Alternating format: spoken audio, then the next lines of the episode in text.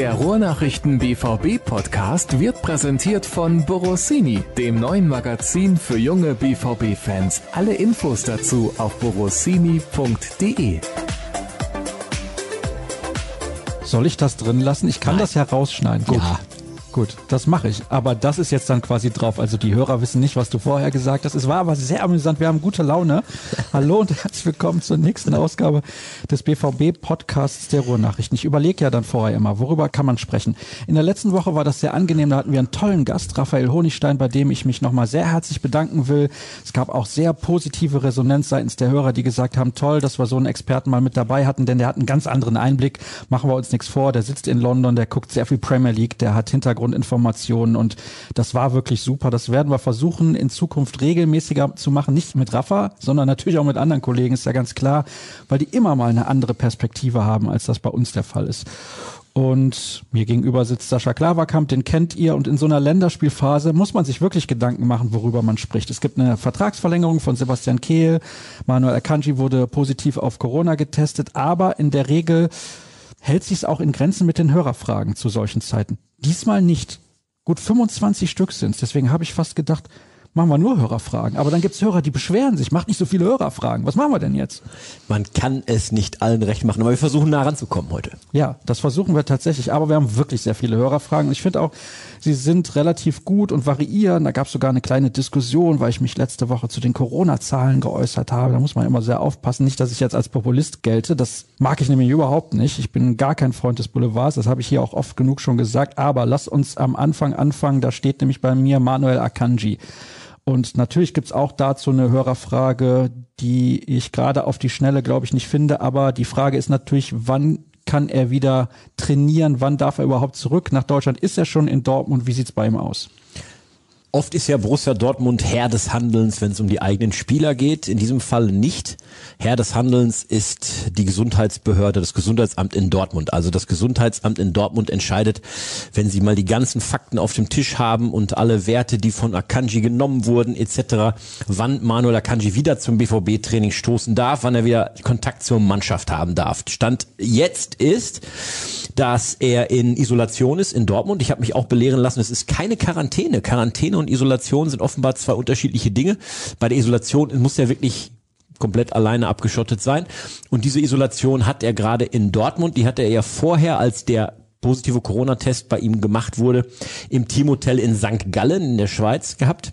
Dann durfte er aber am Wochenende nach Dortmund, ist also seit Sonntag wieder hier in Dortmund, allerdings auch da, wie gesagt, in Isolation. Und jetzt warten halt auch die Verantwortlichen des BVB, Akanji selbstverständlich in, aller Linie, in erster Linie selbst, auf die entsprechenden Maßnahmen des Gesundheitsamtes, die dann sagen, so, wie lange muss er noch in Isolation bleiben, wann darf er wieder zum Team stoßen, weil die Profifußballer haben ja auch vereinbart durch ihr Hygiene- und Sicherheitskonzept, dass äh, bevor jemand zum Team stoßen darf, egal ob er bei der Nationalmannschaft war oder jetzt im Falle Akanji Corona positiv getestet war, es müssen erst zwei negative Testungen durch sein, bevor man wieder Kontakt zur Mannschaft haben darf. Das heißt, bei Akanji gerade in Isolation.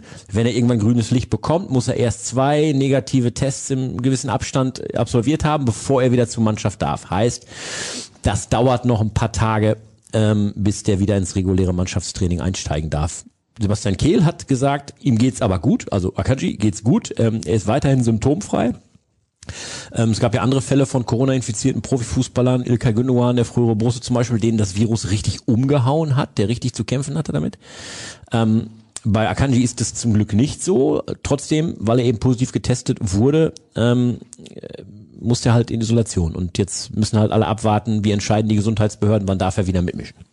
Heißt, fürs Wochenende fällt er auf jeden Fall aus. Absolut. 100 Prozent gegen Hoffenheim. Das hat auch Kehl gestern bestätigt. Also gestern heißt am äh, Dienstag bestätigt, dass äh, Manuel Akanji für das Hoffenheim-Spiel kein Thema ist. Und dann gilt es abzuwarten mit Blick auf das Rom-Spiel. Meine persönliche Einschätzung nach allem, was da auf dem Tisch liegt, ist die, gegen Rom wird er auch nicht spielen. Das wollte ich nämlich gerade fragen. Gibt es da noch eine Resthoffnung? Eine Resthoffnung vielleicht, aber der ist für mich eher sehr klein, weil man muss sich jetzt ja nur mal selbst mit dem Blick von außen überlegen, der Corona-Test ist jetzt eine Woche alt, der positive. Er hatte also einen Infekt oder hat ihn vielleicht immer noch. Ähm, das heißt, eine gewisse Schwächung ist ja da. Also der Effekt hat ja irgendeinen Einfluss auf den Körper. Ähm, selbst wenn er keine Symptome hat, er macht ja irgendwas mit Akanji und dann ist er eben nicht hundertprozentig fit. Dann hat er jetzt eine Woche nicht trainiert und wird wahrscheinlich auch die nächsten Tage noch nicht trainieren. Ähm, die Vorbereitungszeit, die der BVB überhaupt noch zwischen dem Hoffenheim und Rom-Spiel hat, ist ja eh riesenkurz. Also die spielen Samstag gegen Hoffenheim, Sonntag ist dann so ein bisschen das Auslaufen, das äh, Abschwitzen sozusagen für die die Ersatzspieler. Ähm, und dann geht's Sonntag schon, äh, geht's Montag schon mit dem Flieger nach Rom. Das heißt, die Zeit, um Akanji da auch wirklich einzubauen und ein Mannschaftstraining absolvieren zu lassen, die ist fast bei null. Also halte ich die Wahrscheinlichkeit, dass der äh, für sehr groß, dass der BVB eben für das Spiel auch gegen Lazio ohne Akanji planen muss. Und wahrscheinlich dann ja auch fürs Derby. Ist nur ein paar Tage später. Ich meine, der muss ja dann auch in Form kommen. Der hat jetzt dann zwei Wochen nichts gemacht.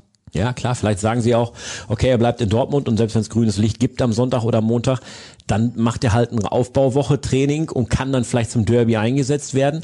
Wobei sich so ein bisschen, wenn sich jetzt nicht noch einer was tut von den äh, Nationalspielern oder sich noch was im Training zuzieht oder im Hoffenheim-Spiel, dann entspannt sich die Personallage ja so ein bisschen in der Defensive mit Blick auf das Derby. Ähm, richtig prekär ist es ja eben, wie wir wissen, in, in, in Rom für den BVB, wo eben Emre Can dann auch gesperrt ist in der Königsklasse. Gesperrt ist der dann im Derby natürlich nicht. Das heißt, da ist ein bisschen personelle Entspannung mit Blick auf die Bundesliga.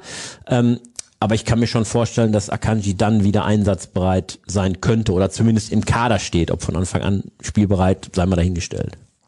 Das war das erste Thema, Manuel Akanji. Und dann steht auf meiner Liste, bevor es dann gleich zu den Hörerfragen geht, noch Sebastian Kehl. Der hat seinen Vertrag verlängert. Du hast das ja auch bei uns sowohl im Print als auch online kommentiert.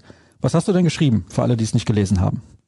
Ich finde, dass das eine für beide Seiten super Entscheidung ist, dass Sebastian Kehl seinen Vertrag was ja keine Überraschung mehr war, verlängert. Er hatte das ja bei uns im, im exklusiven Talk ja zwei Wochen vorher schon gesagt, dass da eigentlich nichts mehr gegen spricht und das nur noch eine Frage von wenigen Momenten sein wird. Er wird verlängern, das wurde jetzt offiziell verkündet und in der Tat, ich glaube, dass das eine sehr, sehr gute Entscheidung ist, weil er hat jetzt eben noch rund zwei Jahre Zeit, ähm, natürlich seinen aktuellen Job vorrangig zu machen, als Leiter der BVB Lizenzspieler, aber gleichzeitig sich schon in jeglicher Hinsicht zu wappnen durch die Zusammenarbeit mit Michael Zorg, dadurch, dass er Einblick bekommt in alle sportlichen Entscheidungen für das, was nach dem Sommer 2022 dann auf ihn wartet. Und wenn da nicht noch groß was schief geht oder sich da irgendwie ein Streit äh, anbahnt unter den handelnden Personen, dann wird Sebastian Kehl meiner Einschätzung nach der nächste Sportdirektor des BVB werden, wenn Michael Zorc im Sommer 2022 dann ähm, seinen Abschied nimmt.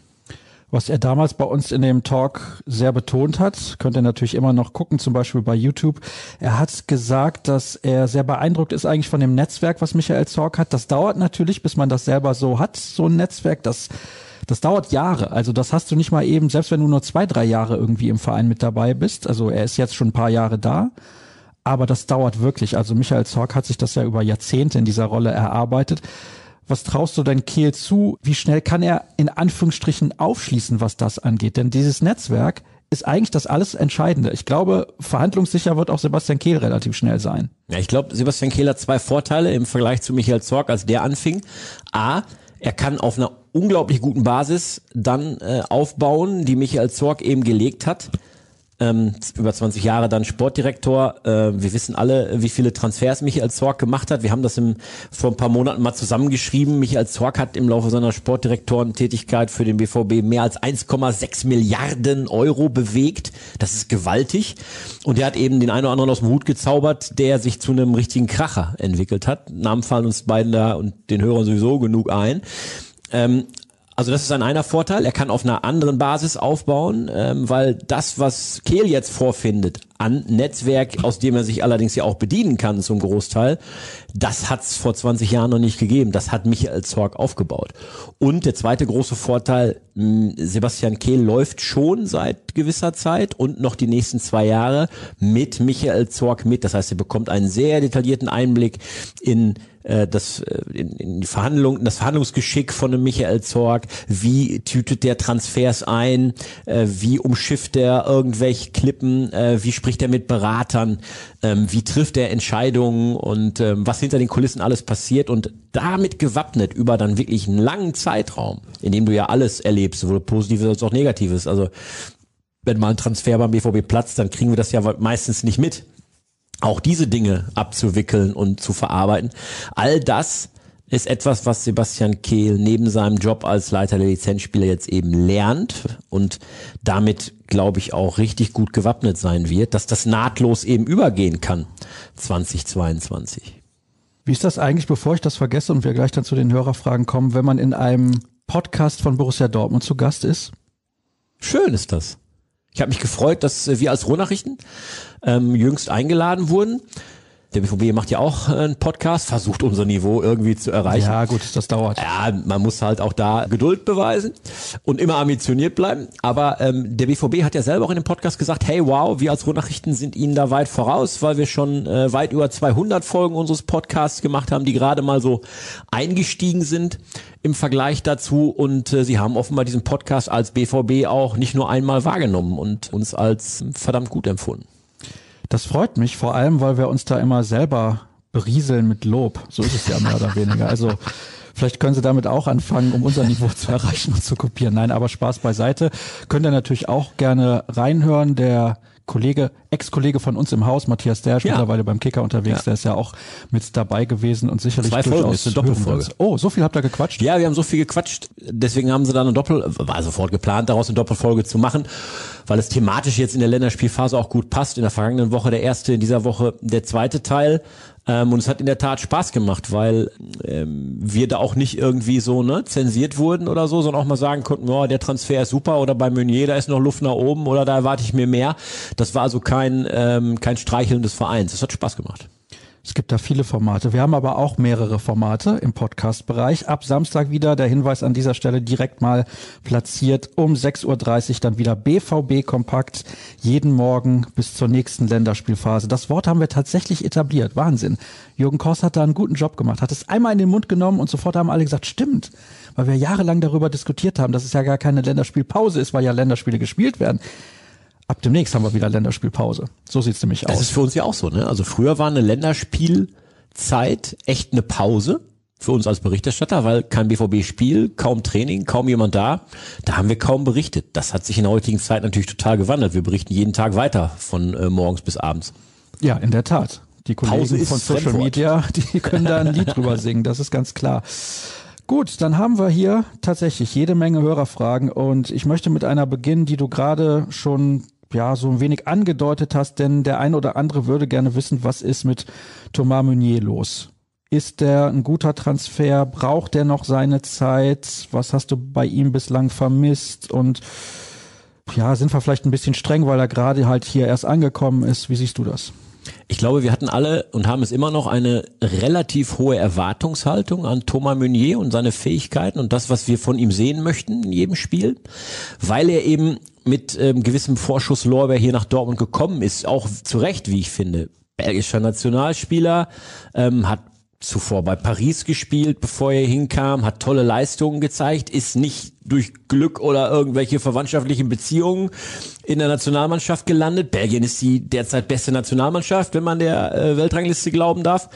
Und ähm, der Junge kann also was. Und mit dieser Erwartungshaltung ist er hier angekommen. Als quasi gefühlter, obwohl ablösefreier, aber gefühlter Königstransfer. Und wenn dann jemand, von dem du hohe Erwartungen hast, nicht so gut performt von Beginn an, dann ist die Fallhöhe für so einen wie Thomas Meunier natürlich umso höher. Und das ist, glaube ich, sein Problem. Wenn, ähm, wenn er durchschnittliche Leistungen bietet, die er, wie ich finde, im Moment nicht ja, übertreffen kann. Im Moment ist Durchschnitt im das, was er leisten kann.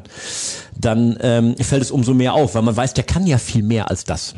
Ähm, es hat, glaube ich, mehrere Hintergründe. Der entscheidende ist, dass er, bevor er jetzt in Dortmund loslegen konnte, ganz, ganz lange nicht gespielt hat. Es gab ja das Zerwürfnis da mit Paris und Verbannung und ähm, allem, was da, was da mit reinspielte und der musste quasi sich selbst fit halten und dann so ein bisschen bei Null starten. Ich glaube, der braucht noch ein bisschen Anlaufphase. Aber in der Tat, wenn man weiß, was der Junge drauf hat, dann ähm, ist es ähm, in den letzten Spielen so ein bisschen befremdlich gewesen, dass da eben so wenig kam, dass die Flanken nicht ankamen, dass, äh, dass da zu wenig Dynamik und Dampf über seine Seite kam. Ähm, und das war schon so, dass man sagt, hm, da gingen die Augenbrauen hoch, aller, die das beobachtet haben und gesagt, hm, das haben wir aber anders erwartet. Michael Zorg sieht das ja komplett anders als wir. Der sagt, hey, der erfüllt unsere Erwartungen und ähm, der wird uns noch viel Freude machen. Damit hat er hoffentlich dann am Ende recht, dass er dem BVB noch viel Freude machen wird. Aber im Moment ist die Freude noch mit angezogener Handbremse, muss man festhalten. Ja, ich glaube auch, der hat richtig Potenzial und der wird dem BVB noch helfen, gar keine Frage. Wer übrigens Thomas sagt, der sagt auch Erling. Das nur an der Stelle als kleiner Schabernack von meiner Seite. Nächste Hörerfrage. Hat man sich, was die Abwehr angeht, verkalkuliert? Aktuell sind mit Jan, Piszczek und Hummels nur drei Abwehrspieler für die Dreierkette fit. Meunier, der dort auch spielen könnte, ist ohne Konkurrenz auf der Außenbahn. Und er hat ja auch gesagt, er will nicht so defensiv spielen. Kommt auch noch dazu. Ja, er hat gesagt, je weiter er dem eigenen, also je näher er dem eigenen Tor kommt, desto unwohler fühlt er sich. Ja. Es haben ja immer zwei Sachen miteinander zu tun. Das eine ist, welches Personal hätte ich gerne und das zweite ist, welche wirtschaftlichen Möglichkeiten habe ich denn als Borussia Dortmund, vor allen Dingen in dieser Corona-Pandemie. Und äh, das Geld, was zur Verfügung stand, hat der BVB in die Hand genommen, um Jude Bellingham zu verpflichten. Und äh, da wird sich jeder BVB-Fan äh, mit uns ins Boot setzen, wenn ich sage, Hammer-Transfer. Da beneidet äh, halb Fußball-Europa den BVB um diesen, äh, diesen Griff. Und da ist das Geld, äh, Stand jetzt darf man sagen, exzellent investiert. Und ähm, wenn Spieler wie hoffentlich Don Axel Sagadou in Kürze wieder zurückkommen, dann gesund zurückkommen, äh, dann muss es eben auch Platz geben für diese Spieler, mehr als nur Kurzeinsätze zu feiern. Denn äh, der Junge macht mir immer so viel Spaß, wenn ich den Fußball spielen sehe. Dieser 1,96 Meter baumlange, muskelbepackte Hühne, der aber so eine Bärenruhe am Ball hat, dass da alles an ihm abprallt. Der macht mir riesen Spaß. Ich hoffe, dass er möglichst schnell zurückkommt. Und die Jungs müssen eben auch spielen. Also was, was, was helfen mir für eine kurze Zeit? Hilft mir für eine kurze Zeit ein weiterer Innenverteidiger, wenn ich anschließend wieder dieses Konkurrenzproblem habe, was wir am BVB ja auch häufig bemängelt haben. Hey, die jungen Talente, die du hast, die hoffnungsvollen, hochbegabten, die kriegen kaum eine Chance. Und ähm, im Moment ist es in der Tat ein heftiger Engpass, der jetzt sich dadurch verschärft, dass Akanji eben ne, durch die Corona-Isolation muss und Sagadu deutlich länger ausfällt, als man es eigentlich in Bad Ragaz, als er sich die Verletzung am Außenband zugezogen hat, dachte. Ähm, und dann stehst du jetzt eben da und sagst, Mist, jetzt müssen wir ein paar Spiele improvisieren.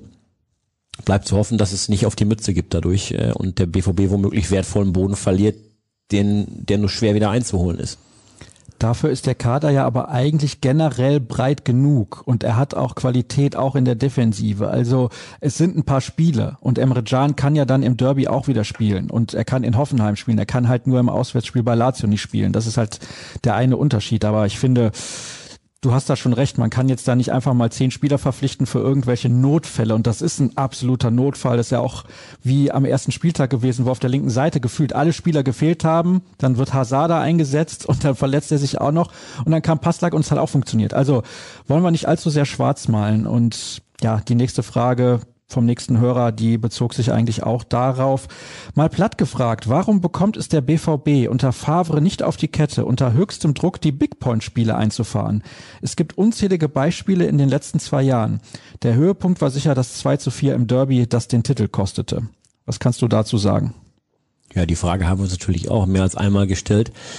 Entscheidend ist ja, was passiert in dieser Saison, in der auch Favre eben mit seiner Mannschaft liefern muss. Es ist Status quo Favres letztes Vertragsjahr. Allen Beteiligten war klar, wir gehen bewusst ohne eine Vertragsverlängerung in die Saison und gucken mal, wie es läuft und sprechen dann nach bei gegebener Zeit mal, zugegebener Zeit. Ähm, aber eins ist klar, Favre muss liefern und er muss eben auch genau in diesen Spielen, in diesen Big Point Spielen, wie es der Hörer ja auch zu Recht gesagt hat, muss er liefern. Ansonsten muss man die Frage in der Tat so beantworten, dass Favre eben diese Big Point Spiele nicht gewinnen kann, offenbar mit seiner Taktik, mit seiner Einstellung, mit, mit der Art, wie er die Mannschaft spielen lässt. Äh, aber er hat eben in dieser Saison die Chance, noch den Beweis anzutreten, dass es doch geht. Denn ganz ehrlich, die Mannschaft, die er jetzt beisammen hat, äh, die ist verheißungsvoll, die macht echt Spaß, die ist spannend, eine spannende Mixtur, finde ich. Und wenn die ihre PS auf den Rasen kriegt, da ist natürlich auch Favre mitgefragt, sie entsprechend einzustellen, dann wird die viel Spaß machen können. Könnt ihr nicht mal wieder Michael Schulz in euren Podcast einladen und eine etwas längere Spezialausgabe produzieren? Ja, das können wir natürlich machen. Das sehe ich auch nicht als großes Problem an. Der hat es ja nicht allzu weit hier zu uns ins Studio. Na, Studio ist ja nicht richtig. Wir sind ja jetzt hier ein mobiles Studio seit einiger Zeit. Also von daher denke ich nicht, dass das ein Problem wird, ihn da einzuladen. Und ja, ich würde mich über Michael Schulz auch freuen. Ja. Das macht Bock. Und ja gut, das mit den Zuschauern, Podcast mit Zuschauer, das sehen wir, glaube ich, erst 2021 wieder. Sehr, sehr schade, dass das so ist, aber da müssen wir uns drauf einstellen und vielleicht die nächste Länderspielphase. Die steht ja dann auch irgendwann an in gut einem Monat. Das könnte ein guter Zeitpunkt sein, um da mal wieder eine Zwischenbilanz zu ziehen. Dann haben wir drei Spiele in der Champions League auch absolviert zu dem Zeitpunkt. Also ich glaube, das würde sich anbieten. Wie wird Favre auf den Ausfall von Akanji personell und taktisch reagieren? Mein Tipp wäre ja wohl Witzel oder Pischek, je nachdem, wie er das von den starken Füßen her verteilt. Was meint ihr? Wir haben auch in der Redaktion die Köpfe zusammengesteckt und haben mal nachgedacht, ja, was, was wird denn Favres Reaktion sein? Welche Optionen hat er denn überhaupt, seine Abwehr zu formieren, wenn eben die genannten Leute fehlen? Und da gibt's einige äh, Varianten. Eine, die uns gar nicht so unsympathisch daherkommt, ist die, Thomas Delaney mit zurückzuziehen in die, in die letzte Reihe und aus der Dreierkette, die ja so favorisiert war, eine Viererkette zu machen und zu sagen, da lassen wir hinten den Thomas Delaney neben Mats Hummels verteidigen. Das könnte zumindest als ähm, Notlösung durchaus funktionieren. Wäre dann aber auch ein Systemwechsel. Glaubst du, er könnte auch spielen mit Hummels zentral, Piszczek rechts oder Jan, dann je nachdem, welches Spiel das dann von den nächsten drei ist, und links in dieser Dreierkette Thomas Delaney oder siehst du Delaney in dieser Formation eher nicht? In der Formation sehe ich Delaney ähm, eher nicht. Ich glaube, also was heißt, ich glaube, das, was ich glaube, ist nicht entscheidend, aber ähm, Favre hat sich ja bisher als der herausgestellt, der ähm, gerne auch an seinen sicheren Varianten festhält. Und ähm, einen Delaney in der Innenverteidigung, das äh, halte ich bei den Problemen, die der BVB da vor Augen hat, personeller Art, für eine sichere Variante, vergleichsweise sichere Variante wir haben ja auch über die Konstellation nachgedacht, ähm, dass der, das Favre eine Abwehrformation schmieden könnte, in dem Meunier und Pischek so ein bisschen die, die rechte Seite ausmachen, dieses, dieses Abwehrriegels. Und ähm, Guerrero und Hummels so ein bisschen die linke Seite und ähm, ja, also äh, Sebastian Kehl hat es auch gesagt und ich finde, da hat er auch recht, es gibt da ein paar Optionen. Natürlich alles nicht ganz sorgenfrei, weil natürlich wird der BVB am liebsten mit seiner gesetzten Abwehrformation, die auch bewährt ist, die eingespielt ist, auf den Rasen gehen. Das werden sie aber nicht können, aus genannten Gründen. Ähm, also werden sie ein paar Gedankenspiele hegen, ähm, wie man welche Situation lösen kann. Also nochmal, ich fände die Situation Delaney als äh, positiv besetzte Kampfsau, äh, Mentalitätsspieler da hinten mit einzubauen, fände ich sehr sympathisch. Jetzt muss ich gut aufpassen, dass ich richtig vorlese. Ein Hinweis zum letzten Mal. Ich fand Saschas Kommentar zu den Covid-Zahlen deplatziert. Ja, die Intensivbetten sind geringer ausgelastet, aber das liegt trotz steigender Infektionszahlen daran, dass vor allem die Gruppe U30 betroffen ist. Dass diese oft geringe Symptome haben, ist das eine. Dass diese aber auch Superspreader sein können und das vor allem bei Fußballspielen der Fall sein kann, ist das andere. Daher fand ich das leider nicht passend. Ändert, außer bei der Länge, nichts am guten Podcast, schreibt er dann noch dazu. Dann schreibt ein anderer Hörer, er hat sinngemäß klar dazu gesagt, dass sich jeder selbst ein Urteil bilden muss. Und ja, das stimmt auch, da gab es eine kleine Diskussion drunter. Und natürlich, ich bin kein Virologe. Das Einzige, was ich eigentlich damals betonen wollte, also damals, das hört sich an, als wäre es vor Ewigkeiten gewesen, es war natürlich nur letzte Woche, ist, dass man alles in die richtigen Verhältnisse setzen muss. Also die Situation jetzt ist definitiv eine andere als im Frühjahr und ich bin weit davon entfernt, das habe ich auch eingangs gesagt, irgendwelche populistischen Meinungen rauszuhauen und das wollen wir an dieser Stelle auch nicht tun und ich glaube, damit sollte das Thema auch erledigt sein. Aber eine Frage in dem Zusammenhang gibt es natürlich dann doch noch. Was für einen Eindruck macht das Fußballgeschäft in der Krise auf euch? Es ist ja schon auffällig, dass sich extrem viele Spieler gerade infizieren, liegt auch an deren Reisen, aber bestimmt auch an dem individuellen Verhalten der Spieler. Sind die zu disziplinlos? Wäre dann meine Anschlussfrage. Tja, mal auf den BVB geschaut. Da ist nur Manuel Akanji bisher positiv getestet worden und der Spielerkader umfasst samt Betreuern, Staff äh, 35 Leute. Die Quote ist schon nicht so schlecht und ähm, Akanji ähm, ist auch, bevor er aus Dortmund abgereist ist, noch negativ in Dortmund getestet worden. Trotzdem kann er das Virus natürlich schon in sich gehabt haben, aber er ist hier noch negativ getestet worden und dann zwei Tage später bei der Schweizer Nationalmannschaft dann positiv. Aber auch da war er der Einzige aus dem gesamten Schweizer Kader, der positiv getestet wurde. Ähm, Ronaldo, der Einzige aus dem portugiesischen Kader. Ob man daraus jetzt pauschal ableiten sollte, Fußballprofis leben nicht ähm, ja, verantwortungsvoll genug, finde ich ein bisschen, finde ich ein bisschen zu harsh. Ähm, ich glaube, man guckt bei den Fußballprofis einfach so genau hin, weil da jeder Fall natürlich direkt berichtet wird und durch alle Gazetten und über alle äh, Homepages geht. Ähm, sobald ein Spieler, der einen einigermaßen bekannten Namen hat, selbst wenn es ein Drittligaspieler ist, dann heißt es sofort Drittliga-Alarm bei, keine Ahnung, XY, ähm, dass da dafür eine andere Aufmerksamkeit herrscht, wenn es im Profifußball aufschlägt. Äh, wenn es in einer normalen Firma aufschlägt, in dem ganz fünf ganz normale Arbeiter äh, plötzlich Corona haben, dann nimmt davon niemand Notiz. Und das ist, glaube ich, der große Unterschied, dass es die Aufmerksamkeit des Profifußballs ist, warum wir Infektionen bei den Fußballprofis wahrnehmen. Nochmal, beim BVB gibt es einen Fall unter allen. Und das über die ganzen Monate, in denen wir uns mittlerweile schon mit Corona beschäftigen müssen, gibt es den einen einzigen. Und der ist noch nicht mal in Dortmund offenbar äh, passiert, sondern bei der Nationalmannschaft. Da finde ich, kann man nicht davon sprechen, dass die Profifußballer da was großartig falsch machen in der, in der Gänze ihrer Berufsgruppe. Es gab ja dann auch ein Foto, wo Ronaldo irgendwie ein Selfie gemacht hat, wo die alle am Tisch sitzen und essen und dann kommen Diskussionen, ja, warum tragen die denn da keine Maske und so weiter und so fort. Erstmal sitzen sie da beim Essen. Wir tragen auch alle keine Maske, wenn wir essen. Ich denke, das geht jedem Hörer genauso. Das zweite ist, die wurden ja alle gerade erst getestet und waren vorher negativ. Also und sind alle nur in ihrer Blase miteinander sozusagen zusammen und da kommt keiner von außen dazu. Das heißt, wenn ich, wenn alle negativ sind und unter sich bleiben, dann ist ja die Ansteckungsgefahr absolut minimiert und deswegen kann ich da auch jetzt keinen großen Verstoß erkennen. Weil man von ihm wenig hört und auch für mein Communio-Team, schreibt der nächste Hörer. Wie sieht es bei Matteo Morey aus? Wie nah ist er dran an der Mannschaft und wie fit ist er? Könnte er am Samstag eine Alternative sein, falls Meunier zentraler spielt oder ist er in der Rangfolge aktuell beispielsweise hinter Passlack und Pischek einzuordnen? Klares Ja. Matteo Morey könnte am Samstag eine Alternative werden.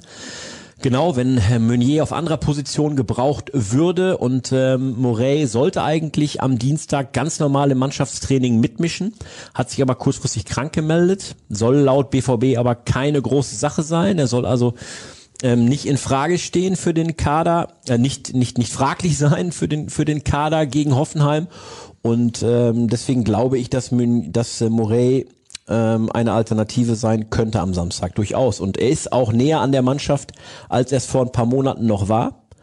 Entscheidend ist immer in solchen Fällen, dass die Jungs auch irgendwann Spielpraxis bekommen und Chancen sich zu zeigen. Es hilft ja dem Jungen auch nichts in seiner Entwicklung, wenn der immer nur hört, äh, du machst ein gutes Training und du bist nah dran, aber er spielt nie. Also der wird auch seine Minuten bekommen müssen, um sich weiterzuentwickeln. Das wird entscheidend sein. Wenn du ihn irgendwann mal, und er hat ja ein großes Talent, wenn du einen Matteo Morey irgendwann wirklich mal als vollwertige Kraft reinwerfen willst, dann musst du ihn auch sich entwickeln lassen. Darauf wird es ankommen. Ist es nicht eigentlich fahrlässig von den Verbänden, die Nations League und die Freundschaftsspiele durchzuführen? Man ist sehenden Auges in die Kreissäge gelaufen und die Vereine müssen dafür zahlen. Wird es nicht generell Zeit, die Abstellpflicht zu hinterfragen? Interessant. Ja, die Vereinsbosse würden wahrscheinlich Polonaise machen, mit Maske natürlich, aber ähm, vor Freude ausflippen. Ähm, je weniger und je seltener sie ihre Spiele abstellen müssten, desto weniger Sorgen sind natürlich mit äh, unterwegs, ja. Nicht nur wegen Corona aktuell, sondern generell Verletzungsprobleme. Wir wissen es ja alle noch. Jetzt haben wir einen aktuellen Fall mit Nico Schulz, der sich bei der Nationalmannschaft verletzt und beim BVB ausfällt. Letztes Jahr in der Länderspielphase im, im Winter war es Thomas Delaney, der danach monatelang ausgefallen ist, weil er sich bei den dänischen, äh, bei der dänischen Nationalmannschaft verletzt hat.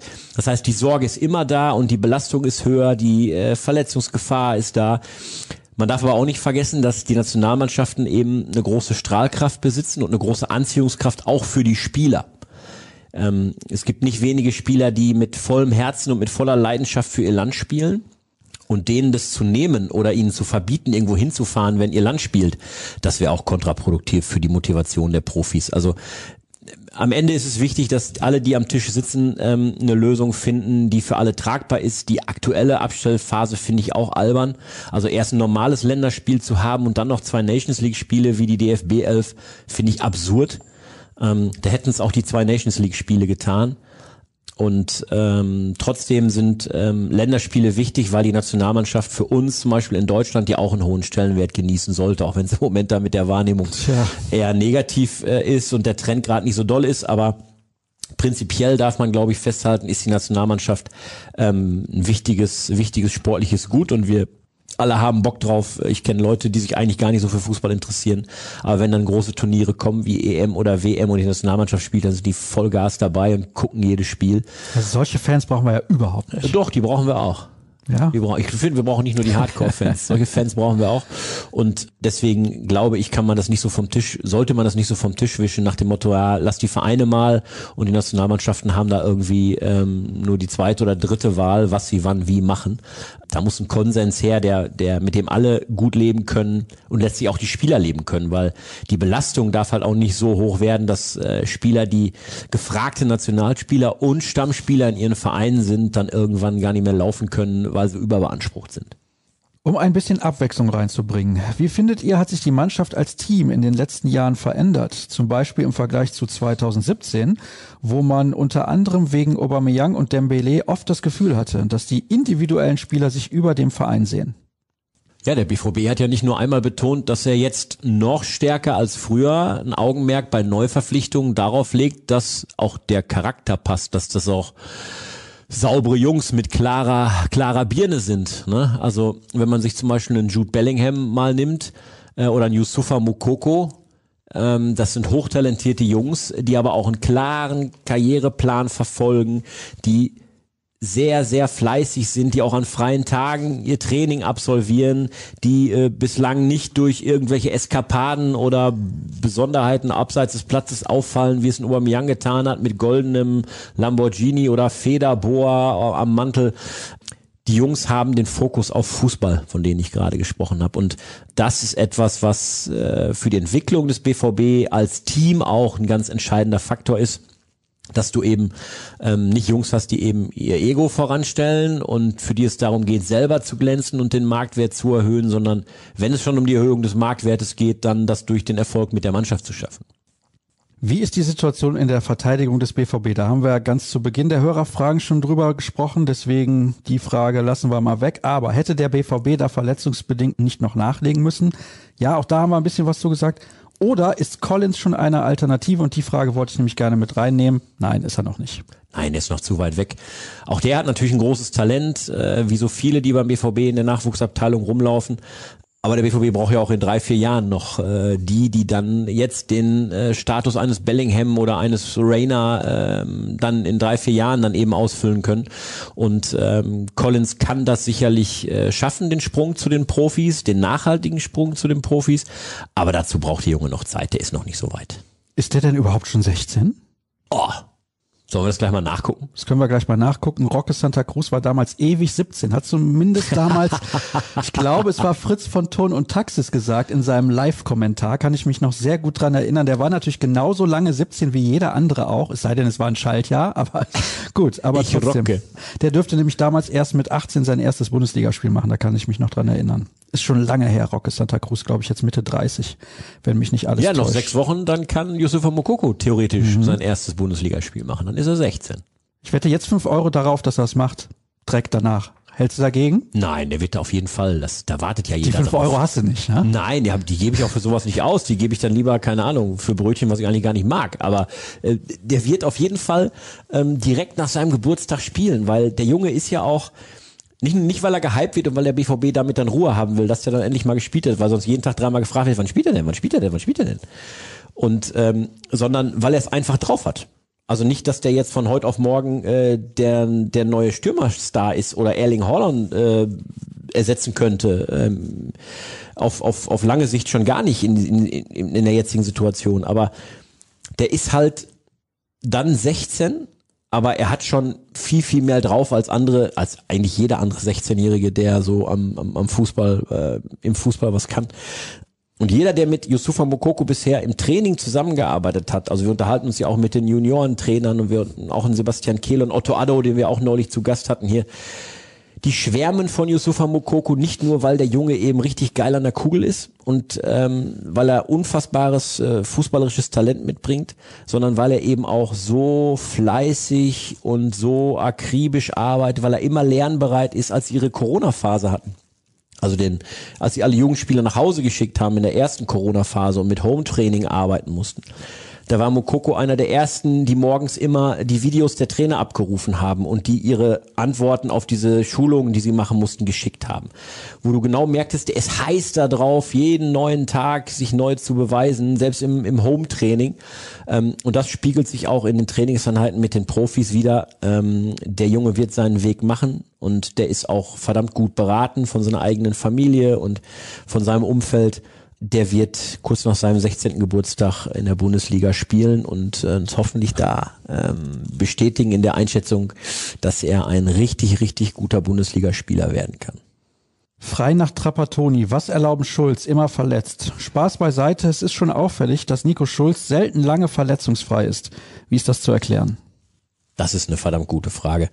Aber das ist in der Tat auffällig, das haben wir auch gestern gesagt, als dann bekannt wurde, dass Nico Schulz sich schon wieder bei der Nationalmannschaft äh, verletzt hat und es ist wieder eine Muskelverletzung. Ja, wir haben ja auch bei Guerrero, als er ähm, häufiger Muskelverletzungen hatte, mal die Spekulation einfach ähm, aufgenommen, die da lauteten, vielleicht ernährt er sich einfach falsch. Vielleicht ähm, lebt er nicht professionell genug. Ich will niemandem was unterstellen. Ich hab, weiß nicht, wie die Jungs, ähm, was sie essen und wie sie sich im privaten Bereich verhalten. Aber bei einigen ist es in der Tat schon auffällig, wie häufig sie sich gerade muskuläre Verletzungen zuziehen. Und Rafa Guerrero hat es ja dann so gelöst, dass er sich, dass er seine Ernährung umgestellt hat, dass er sich einen eigenen Physio noch genommen hat, der ihn privat noch ähm, bearbeitet und hat so seine Ausfallquote deutlich reduzieren können.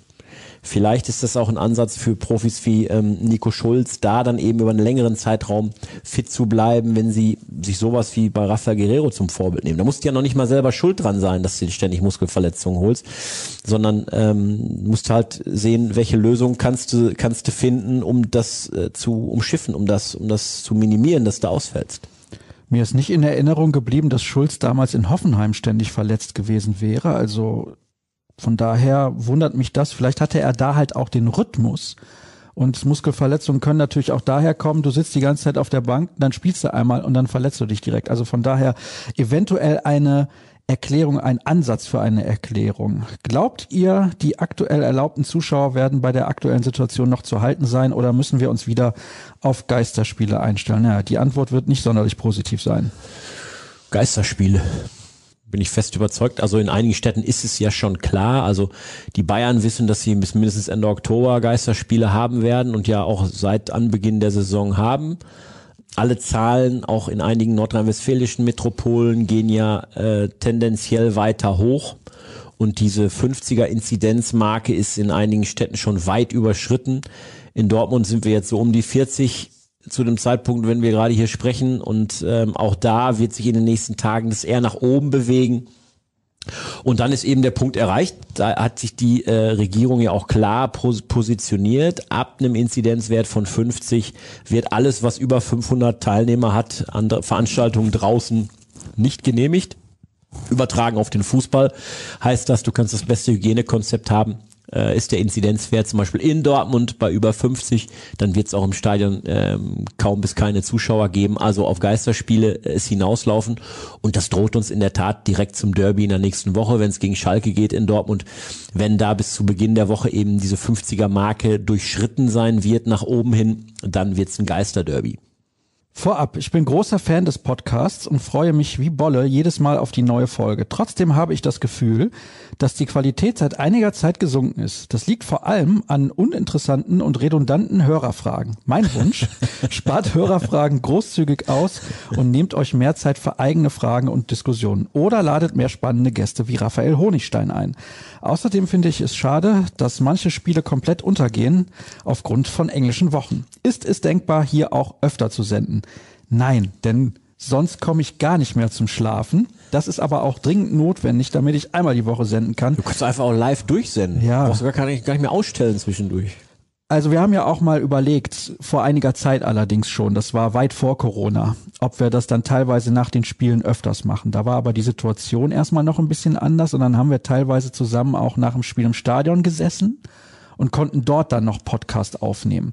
Das ist aktuell sowieso nicht möglich. Und dieser Rhythmus, das eigentlich immer so mittwochs, donnerstags aufzuzeichnen, dann geht das schon online am nächsten Tag, bewerben wir es natürlich dann auch groß, hat sich, glaube ich, so eingependelt. Ich weiß, worauf David hinaus will Und es ist schön, dass er die Hörerfragen kritisiert, aber selber so einen langen Text schreibt. Nein, ich weiß, wie er es gemeint hat. Und ich glaube, die Hörerfragen heute waren absolut in Ordnung bislang. Ein paar haben wir noch. Also von daher bin ich der Meinung, äh, die Hörerfragen sind schon nicht schlecht und klar, dass sich das eine oder andere wiederholt, das ist logisch. Das ist aber auch allgemein in der Berichterstattung so. Nicht nur so bei uns, sondern auch bei anderen Kollegen oder anderen Medienhäusern oder wem auch immer. Also manche Themen wiederholen sich einfach und dann ist auch verständlich, dass die Hörerfragen sich wiederholen. Hat eigentlich niemand was zu Sancho gefragt? Nein, nein. Manchester United Sancho, und Sancho. Sancho jetzt doch zu den Bayern oder so? Das ist Nein. doch auch wieder aufgeploppt irgendwo. Es gibt eine Frage, wo Sancho drin vorkommt. Soll ich die direkt mal nehmen? Ja, klar. Ich muss mal gucken, wo sie denn ist, ob ich sie auch finde. Ah ja, hier. Nach Medienberichten droht dem BVB ein 75 Millionen Euro Loch in dieser Saison. Aus welchen Quellen kann der BVB noch Einnahmen während der Geisterspiele generieren? Und befürchtet ihr eine Kompensation der Einnahmeverluste durch einen Verkauf Sanchos im Sommer 2021 ohne gleichwertigen Ersatz? Ist doch eine gute Frage. Was hat denn David eben gehabt mit den Hörerfragen? Weiß ich gar nicht. Ja, also dass Jaden Sancho nicht die nächsten zehn Jahre seiner Karriere bei Borussia Dortmund spielen wird, sollte jedem klar sein. Ich glaube auch, dass die Wahrscheinlichkeit, Jaden Sancho im nächsten Sommer zu verlieren, sehr groß sein wird. Ähm, natürlich ist es ein bisschen davon abhängig, wie viel Geld ist denn im Profifußball überhaupt auf dem Markt im nächsten Sommer. Da kann keiner, glaube ich, den Nebel durchstoßen, der sich da aufzieht, der da aufzieht, weil natürlich noch nicht klar ist, wie sich die Pandemie in, in, in, im Detail entwickelt und wie sie sich in welcher Liga entwickelt. Was heißt das für die für die Engländer, die sehr stark vom Fernsehgeldern abhängig sind? Äh, werden sie die überhaupt generieren können in den nächsten ein zwei Jahren? Und und und viele ungeklärte Fragen. Ähm, und damit haben die Vereine überhaupt genug Geld in der Hand, um äh, Profifußballer wie, äh, also Hochbegehrte, um wie Jaden Sancho zu verpflichten. Ich glaube aber, dass ähm, im nächsten Jahr der ein oder andere Club ein bisschen mehr Geld haben wird, ähm, als ähm, er es vielleicht in diesem Sommer zur Verfügung hatte oder vielleicht auch noch zurückgehalten hat, weil eben vieles noch unklar war und noch immer ist. Und dass Jaden Sancho deswegen Angebote bringen wird, die er in diesem Sommer nicht bringen konnte. Aber ich glaube nicht, dass ein Verkauf Sanchos dann ein Notverkauf werden würde. Wir haben ein Gespräch gemacht mit einem Wirtschaftsprofessor. Das kann man auch bei ronarichten.de lesen. Sehr spannend, empfehle ich. Der ist zwar BVB-Fan, hat so ein bisschen die schwarz-gelbe Brille auf, aber nur ganz, ganz bisschen. Ähm, entscheidend ist, dass dieser Wirtschaftsprofessor, eduziert in Leipzig, sagt, der BVB, das Management hat seine Hausaufgaben gemacht. 75 Millionen Euro minus, die klingen erstmal so heftig. Aber wenn man sich diesen Geschäftsbericht mal im Detail anguckt, wie viel Eigenkapital, wie hoch ist die Eigenkapitalquote des BVB, wie sieht's mit der Liquidität aus, etc., in welchen Geschäftsfällen ist der BVB, wie stark aufgestellt, wie solide, dann ist das eben etwas, was einem trotz 75 Millionen Euro Verlust mit Blick auf die laufende Saison keine Angst machen muss. Und Borussia Dortmund könnte eben auch eine Saison wie eine solche, solch skizzierte verkraften und müsste Jaden Sancho nicht unter Wert verkaufen. Und den Wert haben sie ja in dieser Saison schon aufgerufen. 120 Millionen. Da sie den Vertrag still und heimlich bis 23 verlängert haben, ähm, können sie diesen Betrag sicherlich auch im nächsten Sommer noch aufrufen. Viele Spieler aus der französischen Liga fassen Fuß in Deutschland. Der BVB hat in den letzten Jahren sehr selten Spieler aus der Ligue 1 verpflichtet. Könnt ihr euch erklären, wieso dieser Markt aus schwarz-gelber Sicht aktuell so uninteressant ist? Prinzipiell muss man erstmal festhalten, haben die Franzosen eine richtig starke Nachwuchsausbildung. Französische Spieler sind schon in sehr jungem Alter äh, taktisch sehr versiert und ähm, da Fußball in Frankreich eine große Nummer ist, gibt's eben auch einen, einen großen Pool an herausragenden Talenten. Und ähm, die vergleichsweise, die vergleichsweise günstig im Vergleich zu ähm, Talenten aus anderer, aus anderen Ländern. Und warum jetzt aktuell der BVB keine Franzosen, ähm, groß, junge Franzosen auf der Karte hat, weiß ich nicht. Ähm, aber Don Axel Sagadou ist ja auch noch nicht so alt mit 21 und den hat der BVB ja auch ablösefrei aus Paris geholt vor drei Jahren. Auch äh, Guerrero äh, hat ja in einem französischen Club gespielt, bevor er kam. Also ähm, der BVB hat da schon einen Fokus drauf, aber im Moment, dank auch einiger jüngster Erfolge, äh, eher den Fokus auf die englischen Talente gelegt. Bellingham haben wir schon drüber gesprochen, scheint ein Riesengriff zu sein. Sanchos Qualitäten kennt auch mittlerweile jeder. Ja, und äh, da hat der BVB nicht so viel falsch gemacht, darf man festhalten. Ähm, Frankreich bleibt aber auf dem Scouting-Radar ganz weit oben. Wir hätten noch einige Hörerfragen. Wir haben jetzt erst zwei Drittel beantwortet, aber dein Zug kommt gleich tatsächlich. Also es ist nicht so, dass wir keine Lust hätten weiterzumachen. Ich nehme noch eine mit rein und einen kurzen Ausblick gibt's dann noch und dann gerne. verabschieden wir uns für diese Woche. Mir fällt auf, dass Rainer sich gerne fallen lässt. Kann natürlich durch seine Dribblings kommen, aber gefühlt fällt er sehr leicht. Wie kann man sowas einem jungen Spieler austreiben? Habe ich so noch gar nicht auf der Karte, dass er so leicht fällt. Ja, ist mir auch schon aufgefallen. Ja? Der Boden und Rainer sind gut befreundet. Okay. Wenn dem so ist, dann muss man ihm das in der Tat relativ schnell austreiben, weil das etwas ist, was auch mittlerweile bei den deutschen Fans nicht mehr wirklich ankommt. Also in England war das ja immer schon verpönt. Ähm, wir erinnern uns an Jürgen Klinsmann und sein Diver-Image was er ja sehr äh, lustig aufgenommen hat damals, dank seines selbst kreierten Torjubels. Aber dieses Image haftete ihm eben an, als der, der schnell fällt, ähm, genau wie es bei Ian Robben und beim FC Bayern ja auch war, der schnell fällt. Ähm, also da muss er aufpassen, dass dieses Image eben nicht sich zulegt. Ähm, aber mir war das noch gar nicht so bewusst äh, oder sogar so präsent, dass er häufig häufig fällt. Ähm, als als dem BVB freundlich gesonnener Mensch würde ich sagen, na ja, wenn jemand im Höchsttempo läuft, dann reicht ja auch ein ganz kleiner Windhauch und Schubser mitunter, um jemanden aus der Bahn zu werfen. Aber sollte dem so sein und mir ist einfach nur noch nicht aufgefallen sein, dann wäre Gio Reyna gut beraten, das Spiel in dieser Art dann zumindest zu ändern. Was passiert in der nächsten Woche? Wir haben zwei Spiele und dann steht schon das Derby auf dem Programm. Was ist von uns zu erwarten in der Berichterstattung?